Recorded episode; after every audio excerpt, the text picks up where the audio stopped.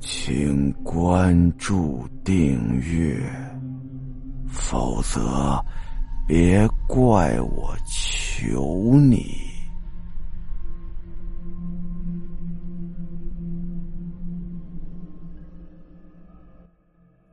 正想着呢，就听那护士说：“你这个负心人，你还记得我呀？你把我们娘俩害得好惨呐！”老孙就说了：“对不起，我也是没办法呀。我当初如果不和他结婚，我那债根本就还不上啊。我也是不得已的。我心里无时无刻不在想着你呀。你不该那么傻去跳楼自杀呀。你知道吗？”我跳楼的时候，我怀着咱们的孩子，已经四个月了。你看看，这就是我们的孩子。护士把手里的包裹递给老孙，老孙小心翼翼的接过来，打开。我当时离得远，看不见，我不知道怀了四个月的小孩是什么样的。他面部清晰吗？他发育完整了吗？还是他只是一团肉啊！我听那护士说：“孩子，这就是你的亲生父亲，叫爸爸呀。”于是我听到了我这辈子都没有听到过的最最恐怖的声音，说不出的尖锐，说不出的沙哑，说不出的鲜嫩。爸爸。伴随着这声呼唤，一股血腥味在空间中弥漫开来。我强忍着没吐出来，但是老孙却显得非常高兴。他高兴的俯下身，用脸去贴那四个月小孩的脸。突然之间，一条白色的丝带从空中落了下来，套在了老孙的脖子上，在空中一拉，最后。丝带挂在了一个树杈上，老孙双脚乱蹬，双手无力的乱抓，但是无济于事。他脸色渐渐红胀，眼球凸了出来，舌头从嘴里伸出来，最后挣扎几下，不动了。风吹着他的身体在树枝上荡来荡去的。护士抱起跌落在地上的婴孩，悠悠的说道。宝贝，这下你爸爸就永远和我们在一块儿了。说完，他回着头朝我躲藏的地方淡淡一笑。我看到了一张从高空坠落后破碎的脸，白色的脑浆，暗红色的鲜血，混杂着乌黑的头发，粘连在扭曲变形的脸上。我分明也看到那怀胎四月婴孩睁开那挂着羊水的眼睑，看了我一眼。我惨叫一声，飞一样的逃离了树林，一直飞奔回家，把门锁起来，趴在床上，抱着脑袋，许久不敢动啊。到这儿，李明写的故事就结束了。阿亮看着心惊肉跳啊。这故事写的好啊！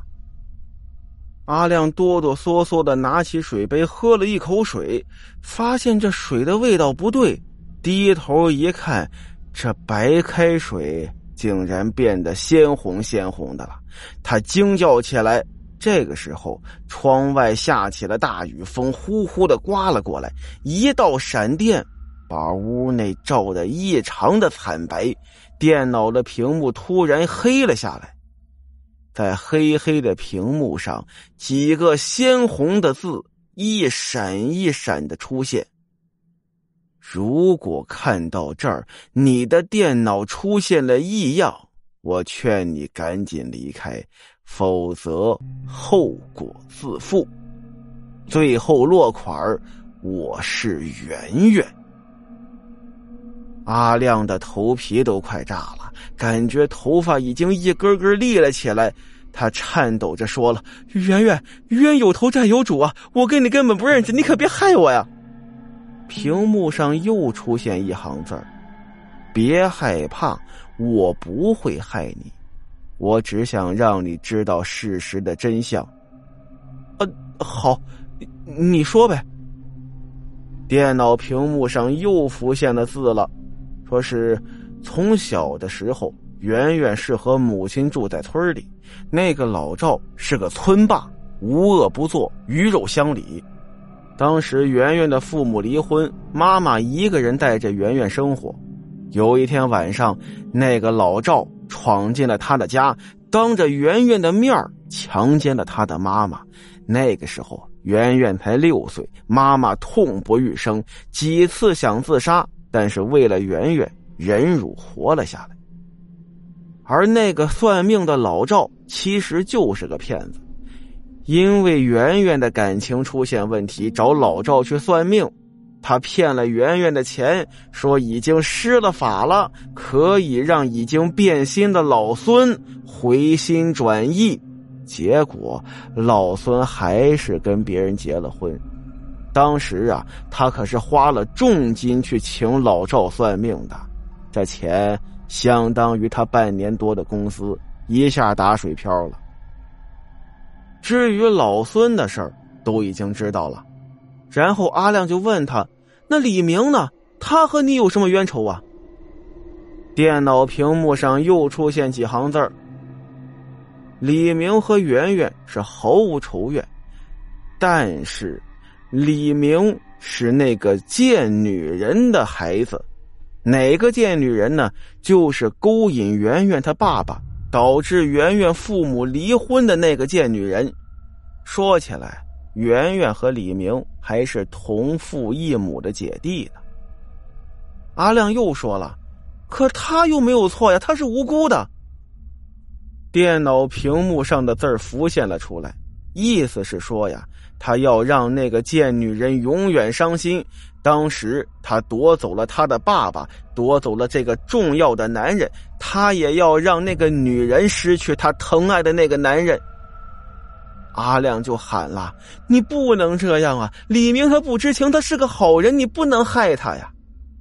这个时候，电脑又亮了，回到了正常的状态。一阵阴风吹过，只留下窗帘在微微的摆动。阿亮冲到窗前：“你不要伤害他呀！”但是他的声音已经被外面的风声和雨声给淹没住了。他回身拿手机，哆哆嗦嗦的给李明打过去，想让李明注意。但是听筒里传来了一个非常柔和的女声：“您好。”您拨打的电话已关机。好了，今天的故事到这儿，咱们下集再见。